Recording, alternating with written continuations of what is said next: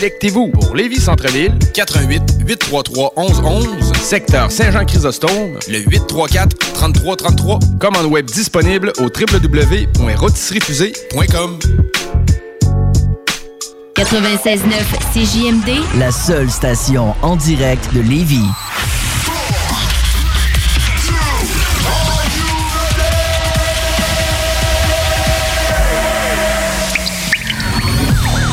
La bulle immobilière. La bulle avec votre animateur Jean-François Morin. Jeff, Jeff Morin. Courtier immobilier. Et son co-animateur Kevin Filion. À chaque semaine, on reçoit des experts sur tout ce qui touche l'immobilier. Et on jase. Des questions. Des réponses. Pour tout ce que vous devez savoir. Dans l'univers immobilier. La, la bulle immobilière.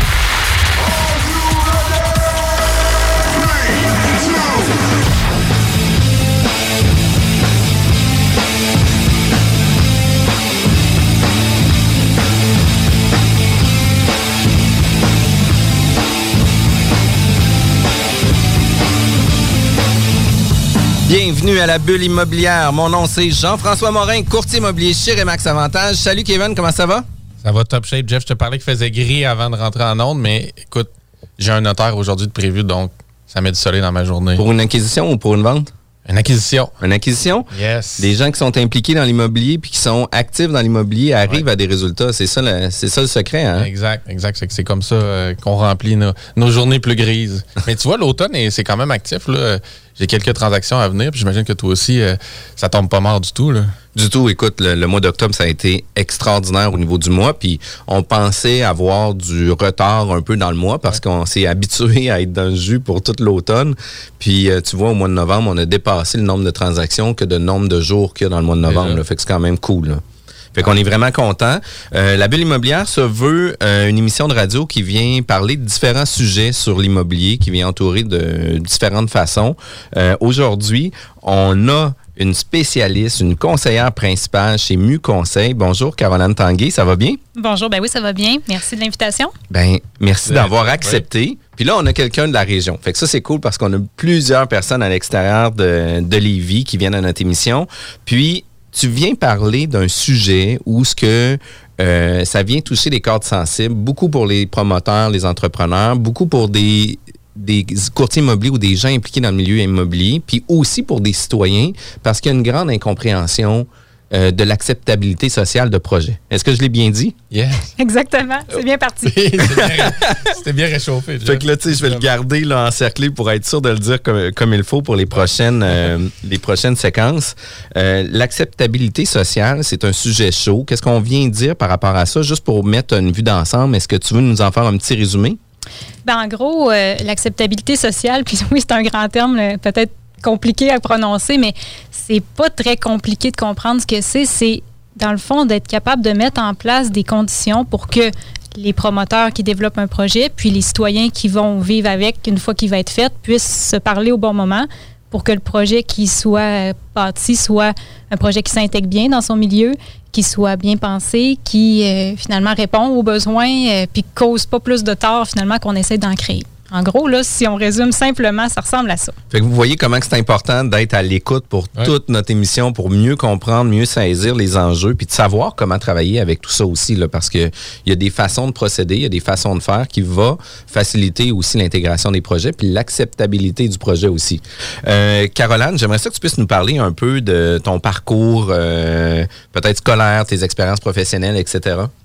Ben, en fait, euh, j'ai le goût de commencer par vous parler euh, de la boîte au sein de laquelle oui. je travaille pour la simple et bonne raison que le parcours que j'ai, ben, euh, il, il il, il, est logique, il est logique dans un, dans un contexte qui est celui euh, d'une boîte de services conseil. Puis bon, vous le devinez, là, qui est spécialisée en acceptabilité sociale, mais on se positionne aussi pour accompagner euh, ben, des promoteurs puis toutes sortes d'autres euh, d'autres organisations aussi euh, dans la gestion de projets collectifs puis dans des démarches de participation citoyenne. Donc ça, c'est ce qu'on fait au quotidien, du conseil. Puis, euh, disons, la particularité de la, la boîte, c'est que, bon, on fonctionne comme n'importe quelle autre boîte de services conseil. On, on fournit des services, on charge des honoraires et tout ça, mais ça s'inscrit dans un modèle d'entrepreneuriat collectif. Donc, MU Conseil, dans le fond, c'est un OBNL euh, qui euh, génèrent des revenus, puis ces revenus-là sont réinvestis systématiquement dans des projets communautaires qui contribuent à notre mission. C'est quoi la mission qu'on se donne? Ben, c'est de faire en sorte de travailler avec des, des, des, gens, avec des organisations qui sont audacieuses, qui ont le goût de faire les choses autrement, qui n'ont pas peur non plus de ça, puis finalement qui ont le goût d'amener des, des changements positifs dans la collectivité. Donc, autant dans les mandats qu'on travaille nous, quand on fournit nos conseils, que ce qu'on fait avec l'argent que ça génère, ça vise tout le temps ça, à renforcer la capacité de tout le monde à, à, faire, à faire des choses qui font progresser notre société finalement. Pour pouvoir redonner collectivement. Ouais.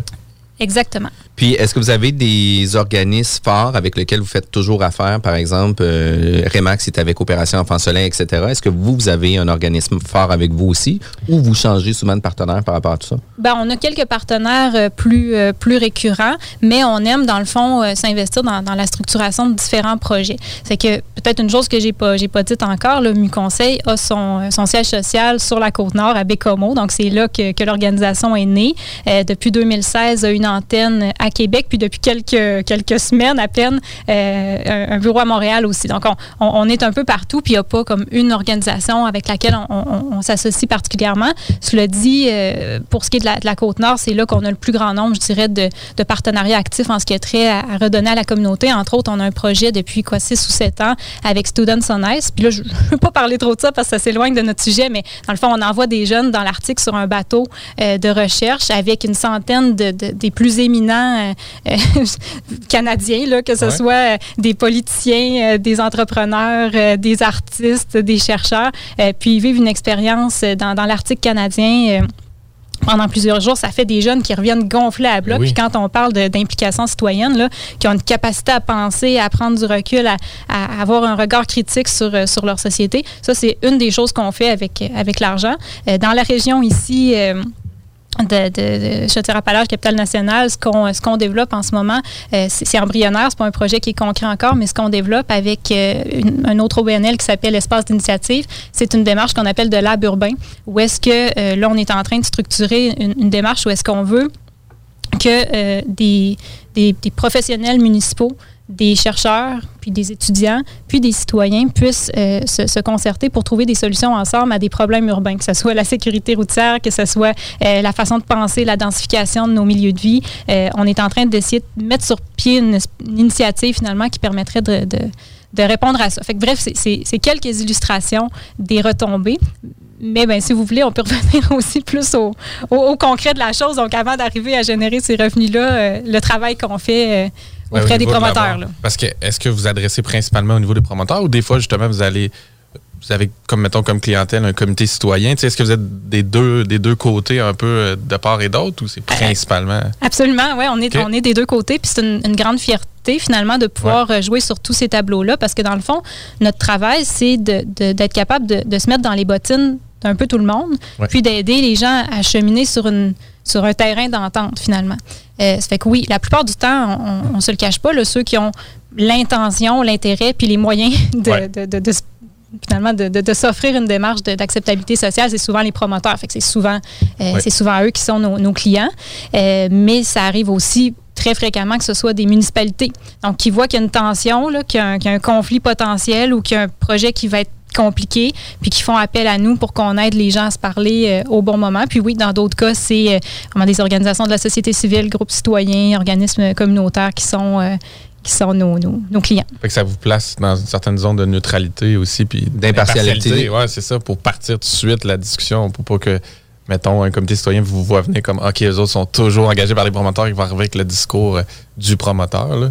C'est intéressant dans ce sens-là. Puis moi, je sais que j'ai bien fait mon travail quand le promoteur il recule, là, puis qu'il dit ben voyons, c'est pas fin ce que tu me dis. Ben, c'est pas que c'est pas fin, c'est parce que c'est ça qu'il faut que tu entendes à ce moment-ci ouais, pour réaligner ton projet. Puis je suis pas là pour, euh, pour te dire que c'est le meilleur. Évidemment que c'est ça que tu pensais, tu as des bonnes intentions, puis euh, je veux dire, euh, c'est ton travail de le concevoir le mieux possible. Mais là, dans le milieu où tu veux l'implanter, ça a l'air que X, Y à faire, ça fonctionnera pas aussi bien que tu pensais. Ouais. fait que il n'y a pas de complaisance là-dedans. Je te transmets le message.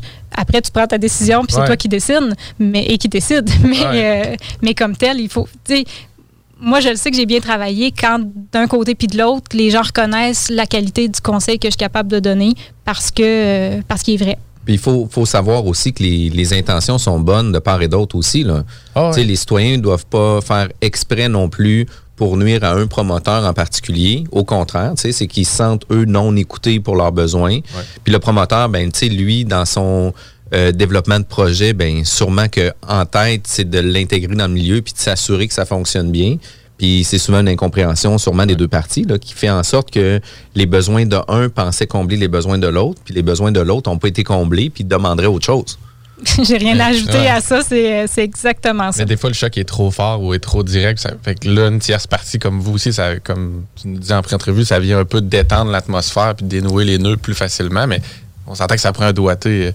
On le voit déjà, ça prend un doigté assez, assez aiguisé là, pour être capable de parler aux deux parties puis justement, des fois, les revirer un petit peu euh, dans leur shot, on peut dire ça comme ça.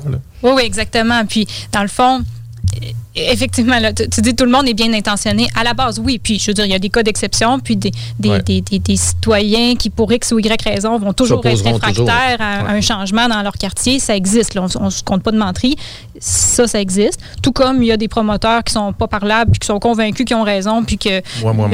ça existe, des deux bords. Mais c'est des exceptions. dans, dans tous les cas, c'est vraiment des exceptions. La majorité des gens s'avancent dans tu es pour faire un projet, tu es bien intentionné, tu, veux répondre aux besoins d'un milieu. si, si c'est pas ça ton intention, de toute façon, euh, ça, ça, répond à rien, ça fonctionnera pas.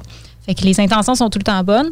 Maintenant, oui, des fois, il y a un glissement, puis ça prend un doigté parce qu'il arrive souvent que euh, les positions de départ peuvent être éloignées de, ce qui apparaît comme une solution tu l'as dit, c'est rare qu'il n'y en a pas des, façons de progresser vers, euh, un compromis. C'est quand même cool, hein, Kevin? C'est des choses qu'on fait juste effleurer comme sujet.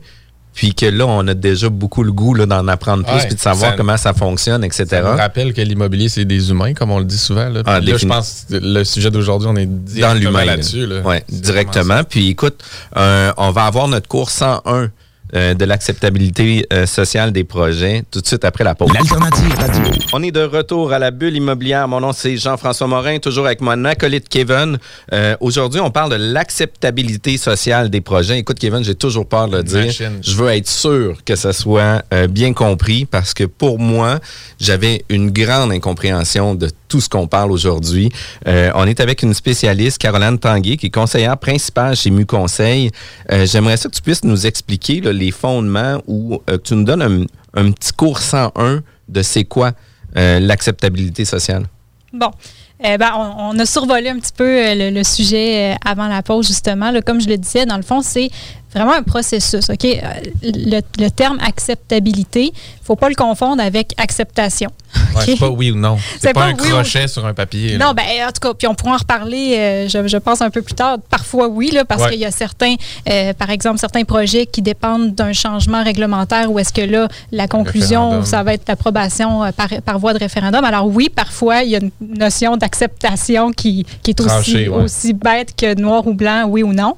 par contre, l'acceptabilité comme telle, c'est vraiment un processus où est-ce que toutes les personnes qui sont concernées par le développement d'un projet vont chercher à se parler et à se comprendre pour que ce projet-là, comme, comme je l'ai dit un peu avant la pause, soit le meilleur qui puisse s'implanter à un lieu donné en fonction de, de, qui il vit, puis de, de, ce que le promoteur aussi a comme intention, contraintes et autres. Fait que c'est vraiment une façon de concilier tout ça dans un... Pour réussir à amener un projet un peu plus fort ou un projet qui va avoir une retombée plus positive pour l'ensemble des parties, non pas juste pour une partie. Absolument pas, c'est ça. Puis euh, quand c'est fondamental d'insister là-dessus. Euh, à peu près tous les, promoteurs avec qui on, on, a travaillé ont tout le temps eu des gains directs. Il a fallu qu'ils mettent du temps, il a fallu qu'ils mettent de l'énergie, il a fallu qu'ils pensent leurs affaires autrement, mais ils ont toujours un gain qui est, par exemple, que ça va se vendre bien mieux leur projet parce qu'il est en phase avec son quartier, ou bien qu'ils vont avoir eu des nouveaux partenaires qui vont avoir été intéressés à leur façon de faire, ou carrément qu'ils vont avoir trouvé des clients à même le quartier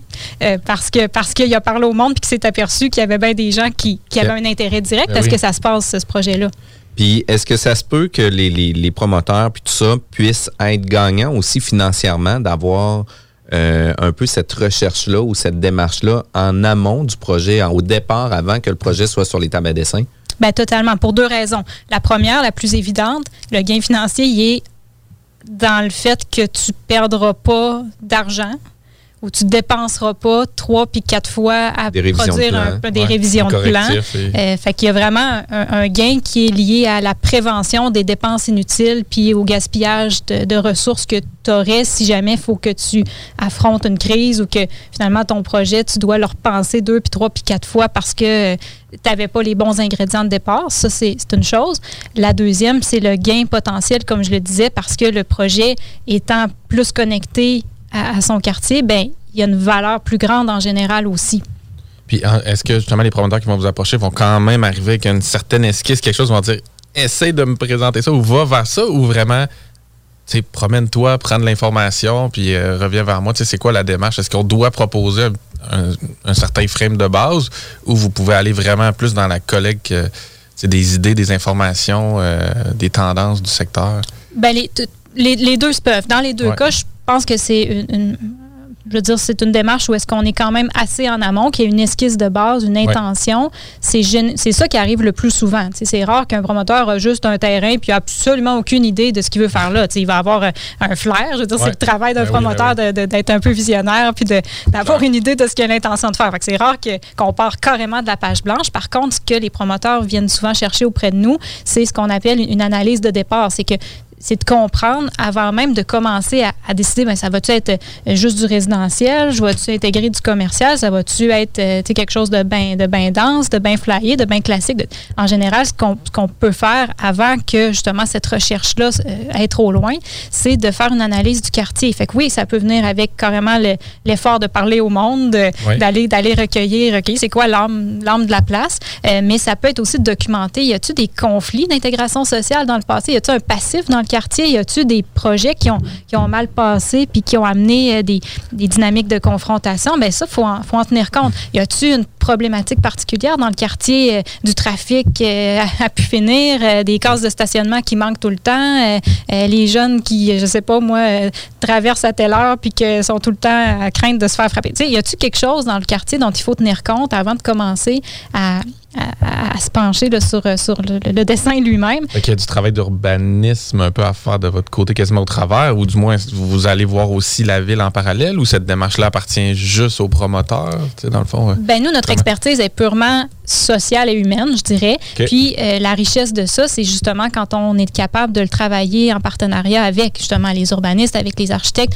La plupart du temps aussi, la ville, effectivement, est, dans le dossier euh, assez tôt, plus, plus tôt que tard en général, avec ses propres professionnels et tout. Fait que la richesse de notre travail, c'est quand on le fait en partenariat avec les autres intervenants qui vont euh, aider le promoteur à faire cheminer son projet. Je le dis, tous les promoteurs n'ont euh, pas des projets d'envergure avec de telles équipes. Là. Fait que ça peut, ça peut se faire à plus petite échelle aussi, évidemment. Là. Puis quand vous consultez justement les comités citoyens ou les gens, c'est-tu vraiment, vous allez cogner, faites du porte-à-porte, vous allez vous asseoir. De quelle façon ça se fait, là?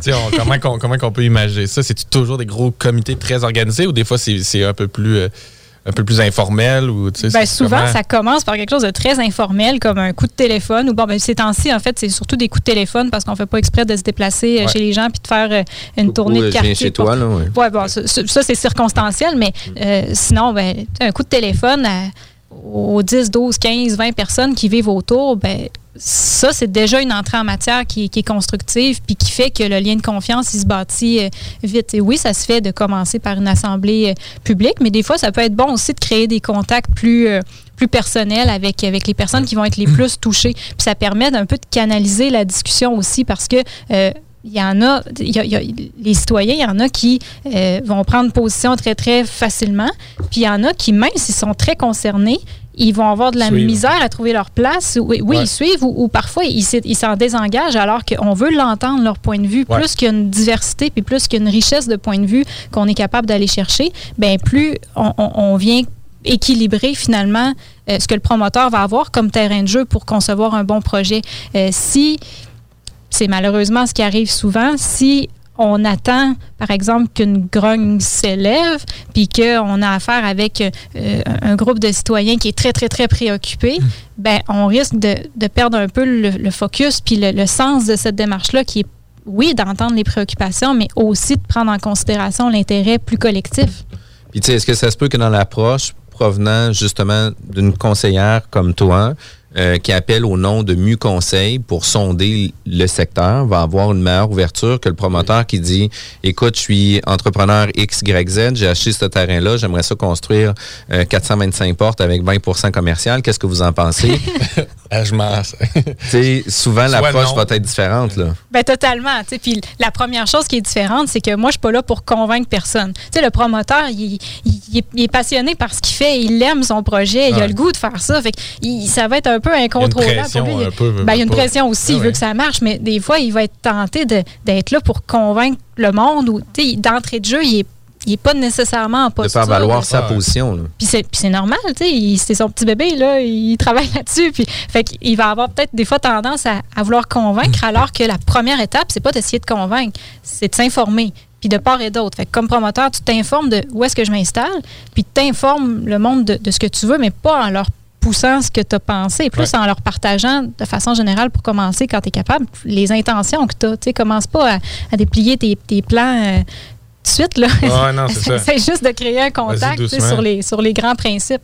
Moi, je suis curieux de savoir à quoi ça peut ressembler justement quand tu fais un appel ou quand tu approches quelqu'un. C'est-tu vraiment très large ou tu te présentes comme de la boîte mi-conseil, tu te dis, bon, on a un mandat avec un promoteur, on regarde un petit peu les idées, puis là, tu laisses parler les gens ou ben, c'est comment Oui, mais en général, il y, a un contexte où est-ce que justement, on, sait que, bon, l'intention, c'est de, de, je sais pas moi, d'aménager. Euh, on va dire une résidence pour retraite. Tu sais, quand je dis c'est rare qu'on parle de la, page blanche, il y a tout le temps une sorte d'intention. Fait là, puis en général, on le dit, le, promoteur, le mandat qu'il nous a donné, c'est de se connecter avec les gens qui vont être touchés par, euh, par le projet. Puis moi, le but de mon appel aujourd'hui, c'est simplement de, ben, de, comprendre dans quel environnement vous vivez, à quoi vous tenez, euh, ça, ressemble à quoi vos... vos... tu as le temps de discuter, c'est pas, un, pas un appel léger-léger.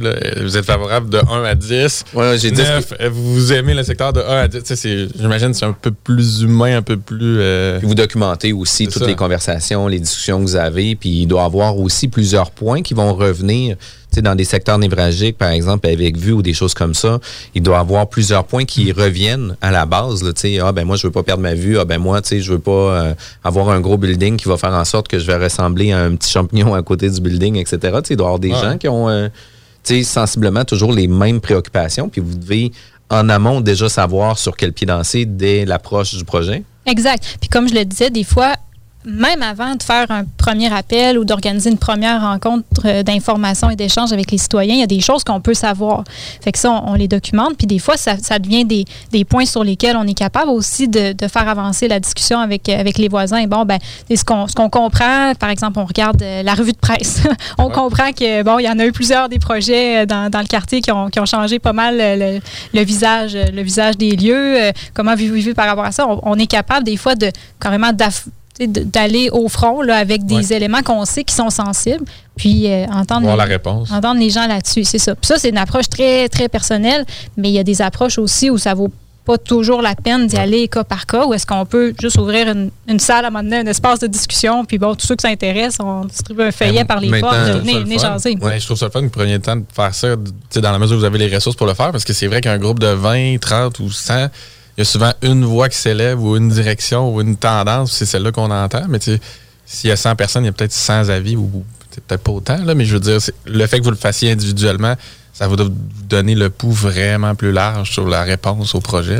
Puis de déjà préparer aussi le, projet à ces, à ces pas cette confrontation-là, mais ces enjeux-là qui va faire en sorte que les gens, pour eux, c'est important. Fait que quand on va faire la présentation du projet, ben, on va être déjà dans la résolution du problème pour dire, écoutez, on a compris que vous, vous, vous avez ces éléments-là, puis on va les mettre. On a pensé le projet en conséquence. Exact. Puis, puis tu sais, au-delà d'arriver avec un fait accompli, vous êtes, euh, tu sais, euh, demandé au conseil de ville pour donner votre opinion versus que de l'avoir travaillé en amont. La réception doit être complètement différente aussi, mais il y a toujours aussi le point, puis là, c'est le point où ce que moi, je m'emballe, tu sais, que pas dans ma cour, je veux pas que ça soit là, puis tu sais, ton projet va nuire à mes projets à moi, puis tu sais, toute cette partie-là. Puis moi, j'ai toujours l'impression qu'on va donner toujours plus de poids citoyens versus les 300 000 autres qui s'en sacent qui sont d'accord qu'un projet lève. Mais les 3-4 qui ont levé la main puis qui ont levé un petit comité puis qui ont fait une petite organisation pour contester contre un projet, ben ça leur donne beaucoup de poids. Est-ce a des à faire ça, ça vient un peu contrer ces éléments-là aussi parce qu'on vient préparer tout le monde dans une résolution de projet à long terme? Ben totalement. En fait, ce que je, ce que je crois fermement, puis ce que je constate par l'expérience sur le terrain, c'est que plus justement on va être capable d'ouvrir une discussion qui est saine, qui est constructive, qui implique un maximum de gens concernés, ben plus peut-être le, phénomène du pas dans ma cour va être va être dilué parce que euh, effectivement si on parle pas à personne, puis qu'on attend finalement que peut-être les personnes les plus directement touchées ou les plus sensibles à, à, un changement euh, s'élève, puis finalement, il, occupe toute la place, ben, au lieu d'avoir une discussion rationnelle sur les pistes de solutions, ben, le débat s'emballe plutôt du côté des impacts du projet, alors que, bon, il y a tout le temps de façon de, de, gérer ces impacts-là, de les atténuer ou de les, de les, penser autrement, mais pour ça, il faut parler à plus de monde. Puis, tu sais, en même temps, c'est euh, très, très délicat comme sujet c'est très délicat pour les municipalités. Des fois, les projets, à quel moment ils vont être présentés, les élections vont arriver, il va y avoir une décision stratégique à prendre la municipalité pour approuver ou ne pas approuver un projet de par les élections. Puis on se le cachera pas parce que ça existe pour vrai. Euh, comme c'est délicat aussi pour la municipalité de ne pas avoir une prise de décision hors de tout doute, ben, il va faire en sorte que souvent la ville va pas s'opposer, mais donnera pas d'avis favorable jusqu'à temps qu'il n'y ait pas euh, une uniformité dans la décision. Est-ce que vous le vivez ça aussi dans vos projets? Ben oui, puis c'est vrai que c'est ben, délicat parce que euh, il, y a une, complexité là-dedans euh, qui, qui, qui, est politique, qui est technique et autres. mais il reste que oui, les, les élus en général, puis les administrations municipales, ils ont une certaine neutralité à, exercer. C'est-à-dire que oui, ils veulent du développement sur leur territoire, puis à ce titre-là, ça les place souvent dans une posture qui, est favorable, ou du moins ils sont à l'écoute des, projets de développement sur, euh, euh, leur, territoire, mais ils sont là aussi pour représenter euh, l'intérêt collectif qui s'incarne à travers une multitude de points de vue chez les citoyens. Donc, plus les deux parties sont on, fait l'effort de cheminer vers une solution qui apparaît consensuelle, euh, ben, plus la municipalité va pouvoir exercer son rôle aussi de bonne façon, puis éviter de, se peinturer dans le coin finalement. Ah oui, définitivement. Puis on l'a vécu, nous, sur différents projets ici sur la rive sud. Puis euh, euh, les gens avaient été aussi conseillés sur différentes façons, mais le projet, comment qui était abordé, c'est on a un projet de remplacement, voici notre projet, ça a été contesté. Euh, par la suite, il y a eu les intervenants qui sont arrivés plus tard, mais le mal était comme déjà fait parce qu'il y avait déjà le projet de remplacement qui était établi. Fait que de l'avoir travaillé différemment au départ pour avoir une meilleure intégration, pour s'assurer qu'on soit en mesure de comprendre les points de vue, ça va faire en sorte aussi que quand tu arrives à la municipalité puis que tu donnes ton projet, euh, où ce que euh, la ville peut constater tu as fait les efforts nécessaires pour faire le compromis pour en arriver à cette dernière situation-là où ce que tu n'as pas le choix de faire ça, ben l'ouverture est plus grande. Puis tu sais, pour un sujet personnel comme ça, puis je l'ai vécu, on a une piscine qu'on doit faire chez nous, on est sur un coin de rue, on est dérogatoire, on n'a pas le droit de mettre de piscine euh, creusée avant telle distance. Comme on savait pas qu'il y aurait une pandémie, nous, on voulait pas de piscine, fait qu'on avait fait des grands patios, des grandes affaires. Mais là, on se retrouve avec un terrain restreint au niveau de l'implantation d'une piscine. Puis quand j'ai appelé la municipalité, quand j'ai parlé au conseiller, quand je me suis fait conseiller aussi pour ma demande de dérogation, ben il me dit, écoute, il dit, dans ta demande de dérogation, fais-le correctement, dans le sens que euh, indique-nous que tu as fait tous les efforts nécessaires pour mettre une piscine ronde, une piscine ovale, tu as une piscine hors terre, une piscine semi-creusée, une piscine ci, puis là, de par ta configuration, puis tes demandes de permis, puis qu'est-ce que tu as fait, tu pas arrivé à ton consensus de qu'est-ce que tu voulais initialement, que là, maintenant, la seule et unique raison, c'est d'être dérogatoire à la réglementation pour faire en sorte que ça puisse fonctionner.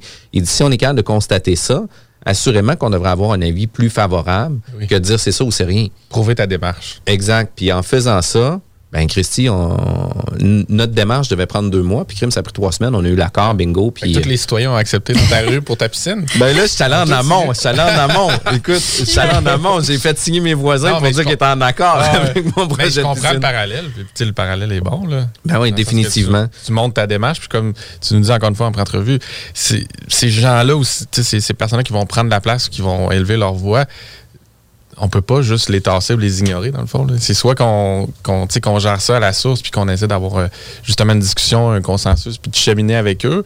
Si on pousse ça en dessous du tapis, ben là, ça revient juste plus fort, finalement. Ça revient juste plus fort, puis ça va prendre plus de temps à gérer, puis ça va coûter plus cher, puis ça va créer des, des conflits. Des délais.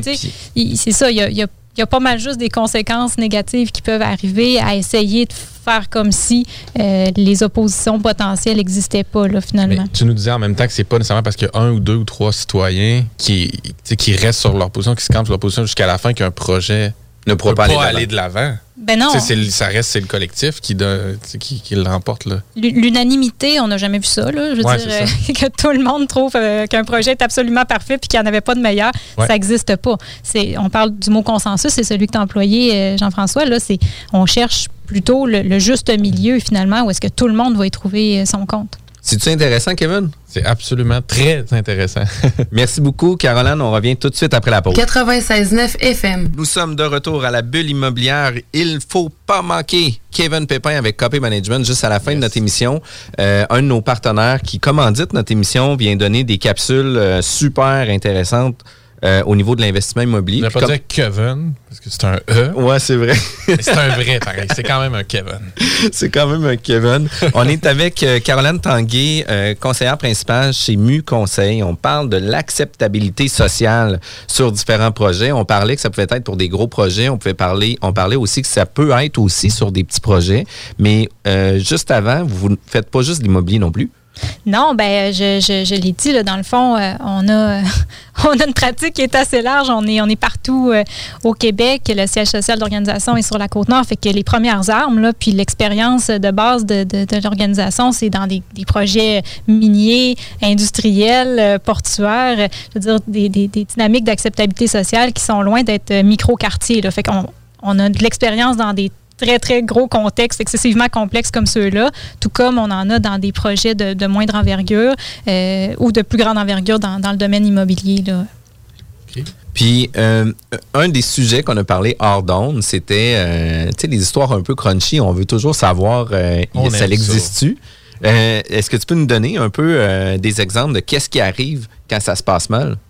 Oui, puis tu sais, peut-être avant de répondre à qu'est-ce qui arrive quand ça se passe mal, peut-être vous donner quelques indices de ce qui devrait euh, faire en sorte qu'un promoteur ait le goût de prévenir finalement euh, un éventuel fiasco. Tu sais, souvent, ça va être quoi les déclencheurs d'une démarche d'acceptabilité sociale? C'est si euh, tu as l'intention de développer un projet qui est plus dense. En général, la densité, c'est à, gérer d'une façon plus, plus sensible parce que, bon, ça, amène des changements des fois un peu plus visibles ça vient toucher, dans, les Ça vient toucher les cordes sensibles à plusieurs personnes parce qu'on vient changer l'environnement global de ce qui était initialement. Ah c'est ça, ça vient, puis on pourrait en parler dans une autre émission peut-être, ça vient avec bien des avantages aussi de construire en densité parce que ça amène euh, des fois des milieux de vie qui sont plus riches, de la, de la, mixité au niveau des services euh, et tout ça. Fait que, ça, c'est un autre sujet. Il y, a, des avantages à la densité, mais il en demeure pour moi que d'entrée de jeu, c'est souvent un déclencheur d'une sensibilité du, du voisinage au projet qui est proposé.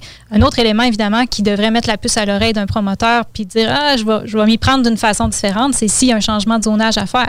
Euh, inévitablement, on a évoqué tantôt la question euh, des, référendums là, euh, décisionnels en urbanisme. Si le, plan d'urbanisme doit être changé pour que le projet soit possible, ben là, il y, a un rapport aussi de, force là, qui s'établit avec les, les citoyens qui devrait finalement inciter euh, tout le monde à travailler euh, en amont.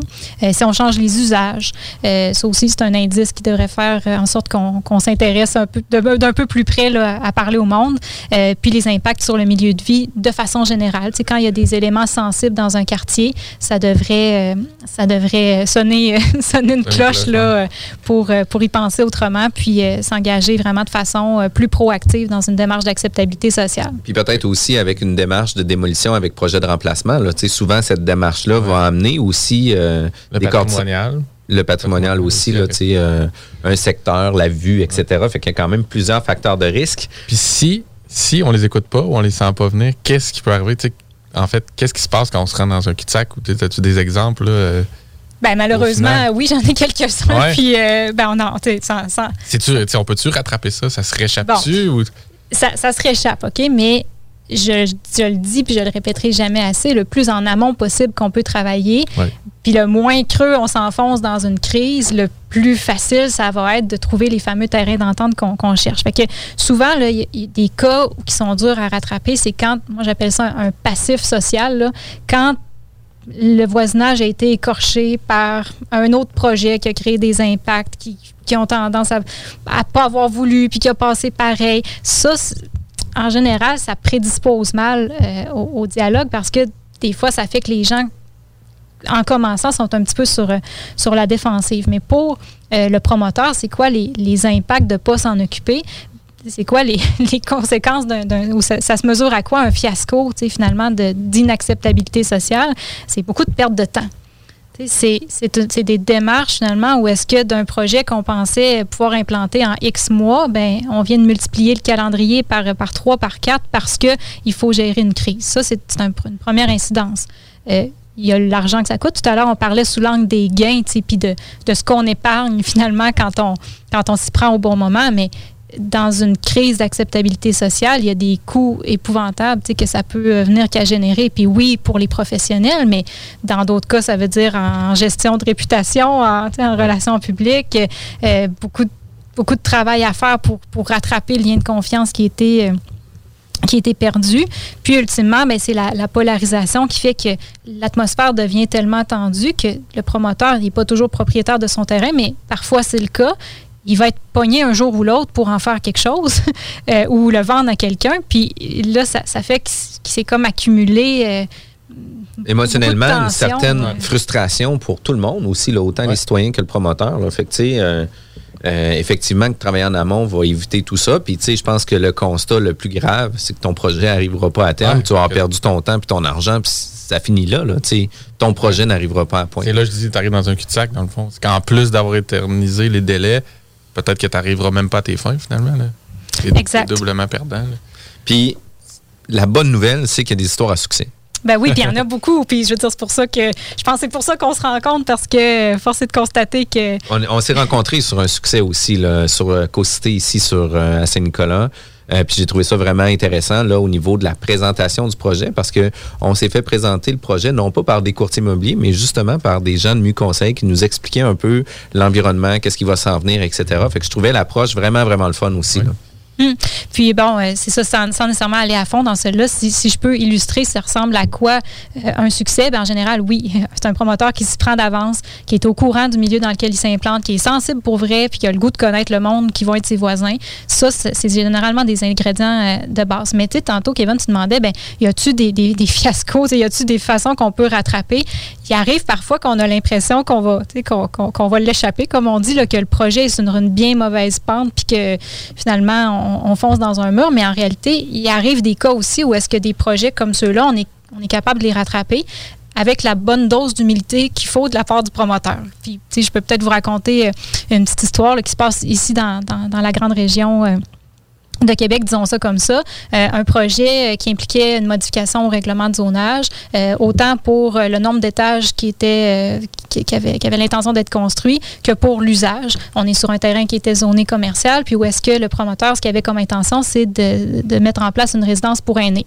Fait que, puis c'est un promoteur d'expérience, il, connaît son métier, il a fait ses études de marché, il est à, il est à son affaire, il est bien structuré, il s'est entouré avec une équipe aussi, une équipe, il y, a, il y a un architecte qui, est ultra compétent, qui, je veux dire, qui est très sensible à l'intégration harmonieuse d'un bâtiment dans son environnement, euh, autant physique qu'humain et tout ça. Fait que tous les ingrédients ont l'air d'être là, mais le premier projet qu'il présente, il passe pas. Mais il passe pas, pas en tout. Pourtant, le, promoteur, l'architecte, eux autres, ils étaient convaincus. Ils avaient créé comme des espèces de, petites cours intérieures pour. Euh, il y avait en tête, ils gardaient l'intimité autant pour leurs futurs résidents que pour les voisins.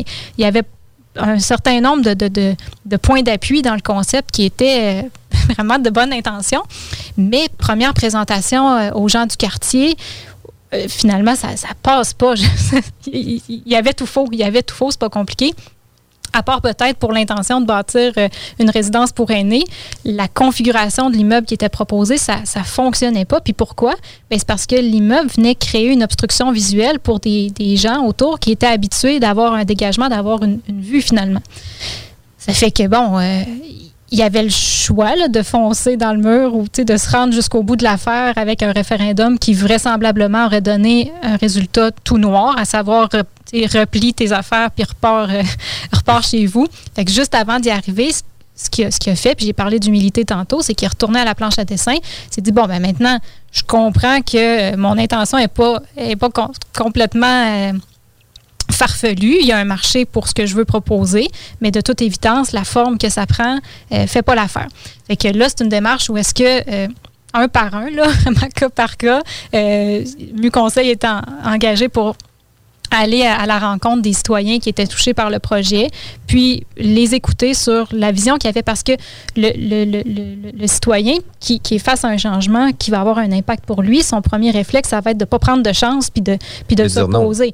Puis cette étape-là, bon, elle exige de l'énergie, mais est relativement facile. Là où ça devient engageant puis que ça devient intéressant, c'est quand on dit, ben d'accord, vous n'êtes pas d'accord. Ça, ça fonctionne pas. Puis vous avez des bonnes raisons de penser ça. Mais maintenant, quelles seraient les pistes de solution? Ça serait quoi un projet idéal pour vous? Puis là, il y a tout un, doigté. Je pense que c'est le terme que tu as employé, euh, Kevin, euh, quand on, quand on en parlait plus tôt. Il y a tout un doigté faut faire attention de ne pas créer des attentes démesurées. Donc, d'aller s'asseoir dans, la cuisine de tout un chacun, d'aller sur le balcon, de regarder ça a l'air de quoi la vue autour. faut pas que ça laisse l'impression nécessairement qu'il y a une solution qui, qui, va être parfaite pour tout le monde. Il va avoir un trou dans le bâtiment pour ta vue. non. On fait le bunker, on fait tout souterrain. C'est ça, c'est pas, pas ça. Fait qu'il faut, faut bien gérer les attentes, puis il faut engager les gens dans une démarche vraiment d'intelligence collective où on cherche des solutions ensemble. Puis à partir de là, ben, les gens deviennent très, très créatifs, puis très, très généreux, puis très... Euh, plus ouverts au projet aussi. Ben, plus ouverts au projet. Puis dans ce cas-là, précisément, euh, bon, ça, se dirigeait vers, vers un fiasco si c'était pas de, repenser le projet autrement. Mais une fois qu'on a mis ensemble tous les morceaux, puis ça, c'est pas mon métier à moi, c'est le génie de l'architecte finalement qui a, fini par créer ça, mais c'est de tout rassembler finalement la multitude de, des enjeux des gens. des gens, puis de les combiner dans une deuxième proposition qui n'a pas fait et ne fera pas l'unanimité. C'est-à-dire qu'il est resté un certain nombre de, de, voisins qui allaient inévitablement soit perdre la vue ou avoir une certaine obstruction visuelle. Par contre, ces gens-là, ils ont été impliqués, ils ont été consultés, ils ont été entendus, ils ont compris les intentions, ils ont compris les contraintes, puis ils ont l'impression, pour la plupart d'entre eux, d'avoir été bien compris eux aussi. Puis, en somme, ce qu'on ce a, c'est un projet que, même s'il me cause du tort à moi, ben je me dis, il est bon, puis c'est le meilleur qui était possible. Fait comme... Parce qu'on est capable d'amener le citoyen à réfléchir un peu plus loin, puis de dire, écoute, il y a eu plusieurs étapes. J'ai été euh, pris en considération aussi dans le nouveau projet ou dans le réaménagement du projet. Puis malgré tout ça, avec les concessions que les gens étaient prêts à faire, ben c'était la meilleure solution pour tous et chacun. Fait que c'est un peu ça qui arrive dans ce projet-là, mais les gens faut que tu, fasses tomber la première barrière, comme tu dis. C'est-à-dire, faut que tu te rendes, faut que tu consultes, faut que les motifs peut-être se calment un peu, ou en tout cas la, peur ou les appréhensions, faut que tu calmes. Puis là, après ça, ils, ont, sont capables d'avoir la réflexion que tu viens de dire, peut-être un peu plus euh, posé ou rationnel. Ou, Puis de sortir l'émotionnel de ça. Là. ça. Ben, de dire, écoute, j'ai été consulté, ils ont essayé de faire le mieux qu'ils pouvaient. Malheureusement, de par la, configuration puis ma localisation, ils peuvent pas plus. Mais au moins, j'ai été entendu sur qu'est-ce que je voulais amener. Puis, même si vous n'avez pas euh, l'unanimité, les gens vont être quand même plus ouverts à donner leur appui parce qu'ils ont été entendus. Puis le compromis a été fait peut-être pas pour lui, mais récent pour les autres qui étaient à côté. Le compromis a été fait. Là.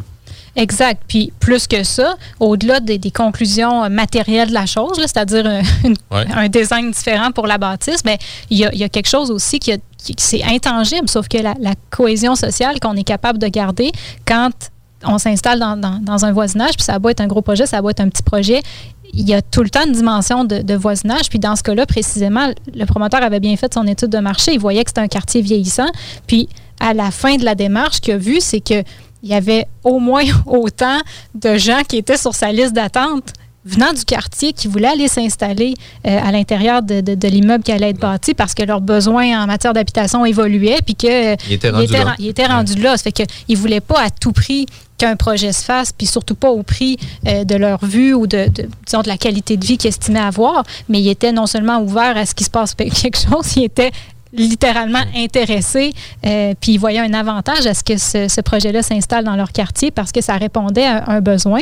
Puis non seulement ça répondait à un besoin, puis ça a répondu de bonne façon, ou en tout cas de façon la moins pire possible à ce besoin-là. Pour, fait que gagner des clients en plus d'être capable de faire accepter Exact. Ça, je fais jamais cette promesse-là parce que ça, ça, ça, tombe littéralement hors de mon champ de compétences, sauf que c'est pas rare que quand dans le projet, il y a une agence de, marketing qui est impliquée, qu'ils viennent nous demander ben finalement au sein de l'équipe, ben, ça ressemble à quoi, à, qui on parle, qu'est-ce qui est ressorti, comment le projet a évolué entre euh, première version, deuxième version? Souvent, ça va venir nourrir carrément l'identité distinctive du projet, puis ça permet même aux équipes de marketing de le positionner d'une façon qui, qui, est originale puis vivante. Puis là, je m'arrête là-dessus parce que c'est c'est pas mon métier puis je m'y connais pas, mais je le vois à quel point ça sert de point d'appui aussi à d'autres à d'autres professionnels qui rendent le projet possible. D'où le travail d'équipe que tu parles depuis le début. Tout à fait.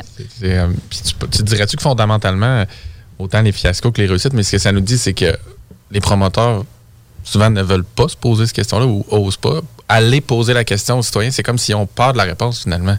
Peut-être, mais ils ne devraient pas. Oui, c'est ça. Puis d'un autre côté, tu sais, euh, est-ce que. Pourquoi pas le faire? là, ça semble très logique, mais c'est vrai pareil. L'idée, c'est qu'on ne veut pas poser la question parce qu'on a peur de la réponse. Puis, tu sais, souvent, c'est à cause que tu veux pas nécessairement avoir cette réponse-là. Tu sais, tu veux convaincre que ton projet va être le meilleur, d'être à l'externe un peu avec mieux conseil, vient faire en sorte que, que tu viens ajouter un intervenant en justement chacune des parties. Puis, je trouve que la neutralité dans tout ça va venir à amener une meilleure réflexion, autant pour les parties qui s'opposent que euh, le proposant. Là. Fait que c'est quand même super intéressant. Une des choses qui est vraiment importante à notre émission, c'est qu'on on dit toujours de se référer à des professionnels, de faire affaire avec des spécialistes. Définitivement, Mieux Conseil est vraiment là pour vous aider dans l'acceptabilité sociale, l'acceptabilité sociale des projets. Euh, je l'ai manqué, maudit.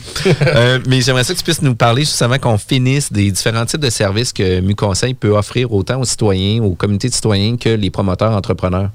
Ben là, euh, depuis le début de la discussion, on a beaucoup été à illustrer des cas euh, clés en main, là, où est-ce que justement le promoteur. Au combat, là. puis j'appelle pas ça un combat, évidemment, mais où est-ce que l'équipe de MuConseil est déployée sur le terrain? On parle multitude de gens. Puis bon, c'est des, démarches de, plus grande envergure qui collent à des projets de cette envergure-là euh, aussi. Sauf que, euh, je veux dire, il arrive bien des cas qu'on règle avec une conversation téléphonique, tu sais, où est-ce que le promoteur a besoin d'être en ligne, a besoin d'être conseillé, de, de, se faire lever quelques drapeaux. Puis, euh, ça, ça peut être très, très simple, en particulier si le promoteur euh, euh, a dans son équipe ou lui-même euh, des, gens qui sont capables d'entrer en relation avec les gens, qui ont, qui, ont de l'écoute, qui, qui, ont, qui ont l'attitude adéquate qu'il faut finalement pour aller chercher eux-mêmes le, le pouls sur le terrain. Fait que ça peut être aussi simple que ça. Ça peut être comme on le disait tantôt, clé en main avec une démarche très structurée, avec euh, des, vraiment des mécanismes d'information, de consultation, des ateliers de co-développement, euh, puis après ça, évidemment, toute la rétroaction. Puis il y a tout ce qui est vrai entre les deux aussi, c'est-à-dire une démarche qu'on on réfléchit d'entrée de jeu, euh, on conseille le, promoteur étape par étape, puis il y a une affaire qui qui n'avait pas vu, on, se repositionne, on, on, aide les choses. Fait que tout, toutes les réponses sont bonnes. La seule vraie euh, condition de succès de départ, c'est la, bonne intention derrière ça, le bon état d'esprit, puis de s'y prendre d'avance. En gros, euh, à partir de là, on peut généralement travailler de bien des façons euh, créatives et intelligentes pour arriver au résultat voulu. Vraiment cool, Caroline Tanguay. de quelle façon qu'on peut rentrer en communication avec toi? Ben, dans le fond, euh, nous. Euh, Sur le site Internet? C'est super facile. Le site Internet www.mu conseil au pluriel.com. C'est la façon euh, la plus simple, évidemment, d'entrer en contact avec nous. Super. Écoutez, restez avec nous tout de suite après la pause. C'est Copy Management avec Kevin Pépin. Présentement, 11h48. Merci d'avoir été à l'écoute de la bulle immobilière. C'est JMD. Bienvenue aux chroniques de Copy Management avec Kevin Pépin. Salut Kevin! Salut Jeff! Salut, Kevin, ça va bien? Ça va super bien. On aime ça des chroniques, on aime ça apprendre euh, plein de trucs par rapport euh, à l'immobilier, puis surtout que tu nous amènes une expertise complémentaire par rapport à tout ça. Puis euh, on a déjà parlé à quelques reprises de la balance de prix de vente, mais est-ce qu'il y a des mauvaises façons de le faire? Parce a des gens qui disent Ah, mais tu sais, c'est pas grave, le vendeur va me signer un papier on the side, puis il va me faire une balance, puis je vais le rembourser plus tard. Y a-t-il des bonnes façons de procéder, puis des mauvaises façons de procéder? Ben effectivement, il y a différentes manières de, structurer la garantie d'une balance de vente.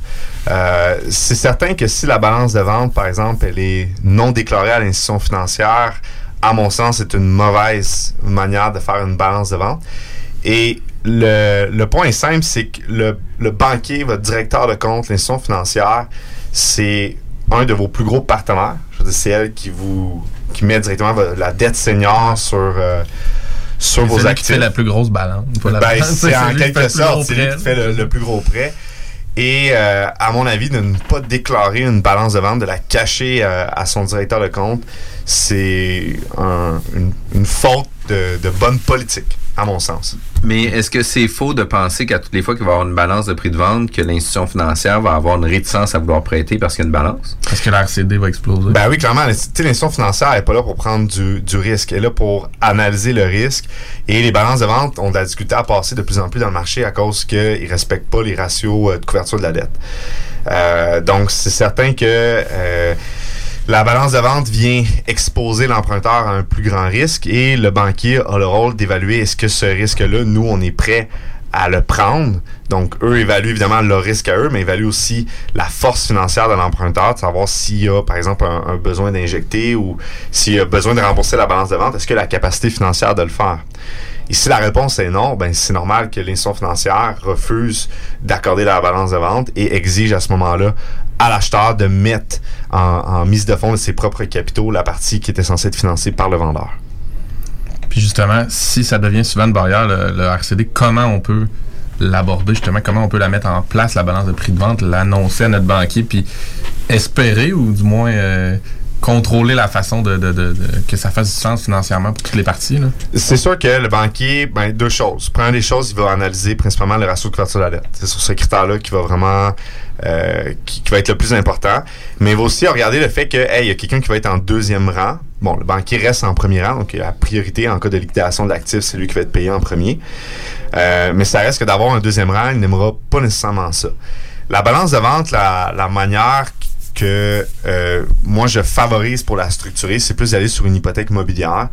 Donc, euh, c'est de donner en garantie les actions de la société, mais ça, ça n'empêche pas qu'il faut avoir 100% de la mise de fonds lors de la transaction.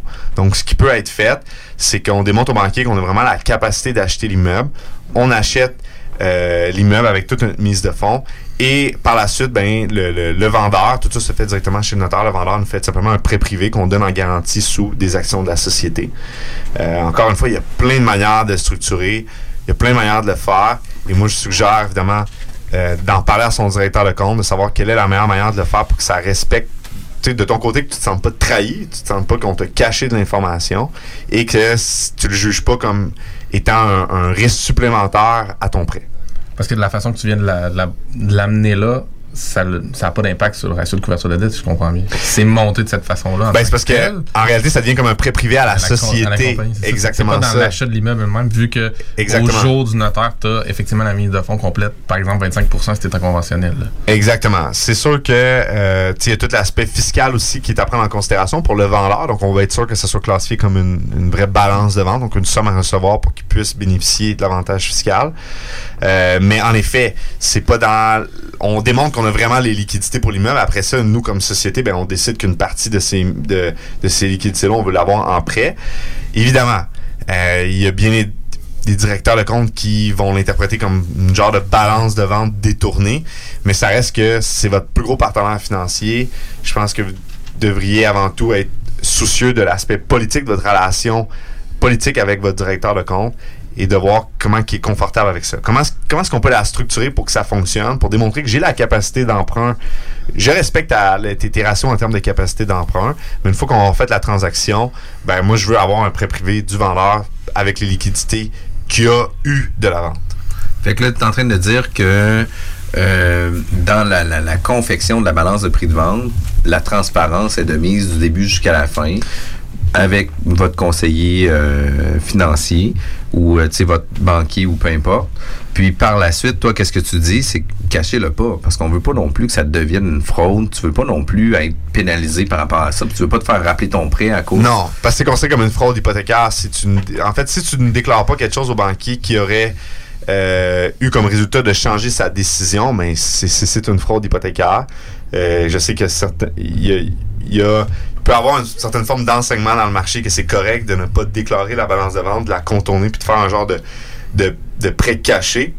Rendu là, c'est vous qui prenez le, risque. Euh, euh, si, vous êtes, vous écoutez cette capsule-là et que vous faites ça, je veux dire, ça fait pas de vous d'une mauvaise personne, c'est juste d'être conscient du risque que, vous prenez et que vous mentez à votre plus gros partenaire financier qui est l'institution financière. Et euh, nous, dans toute l'histoire du, portefeuille, de toutes les transactions qu'on a faites, la quantité de fois que notre directeur de compte nous a aidé à faire des choses qui n'étaient pas censées fonctionner, c'est hallucinant. Donc, servez-vous-en comme un allié et développez une bonne relation d'affaires avec lui pour que quand vous l'appelez et vous lui contez des histoires, il n'y ait pas toujours le doute de dire Ah, il est en train de me mentir, il est en train. Tu y a quelque chose qu'il me dit pas, puis en réalité, là, tout ce qu'il veut, c'est avoir son prêt. Donc, développer vraiment une bonne relation avec ce trait. Non, c'est pas un bon feeling. Qu'est-ce que tu veux avoir avec ton banquier, justement, c'est une relation de confiance qui va faire en sorte qu'à toutes les fois que tu vas l'appeler, il va trouver, lui, une opportunité à vouloir faire affaire avec toi, puis trouver des solutions pour que ça marche. Parce que, tu sais, au final, tout le monde va être gagnant dans une situation comme ça. Votre directeur de compte, il est là pour aller euh, battre votre dossier auprès du crédit. C'est lui qui est sur la première ligne de front. Donc, euh, en effet, si vous développez une super bonne relation avec, et qui, il ou elle, a vraiment confiance en vos projets, vous démontrez que vous avez un bon track record, puis que justement vous faites bien les choses, ben ça va vous favoriser parce que, pas, il y a une game aussi de négociation qui joue à l'interne au niveau des banques. Puis dans, dans, le marché actuel, pour l'investisseur moyen, si on, mettons, on se ramène à, notre auditeur qui nous écoute, qui a le goût de faire un investissement, ça se peut-tu en 2020 de monter une balance de prix de vente? Euh, parce que dans l'exemple que tu donnais tantôt de, de, de venir s'hypothéquer sur la, la, en fait, sur la valeur mobilière de la société, si tu créé une compagnie tout simplement pour ce projet-là, finalement, c'est juste une boucle. Je veux dire, tu n'auras pas plus de prêts euh, de, en, mettant ça en place si tu n'avais pas déjà une société qui avait d'autres investissements. Fait qu'est-ce que dans ton optique à toi, ça se monte une balance de prix de vente? Actuelle en 2020 dans un marché primaire ou secondaire?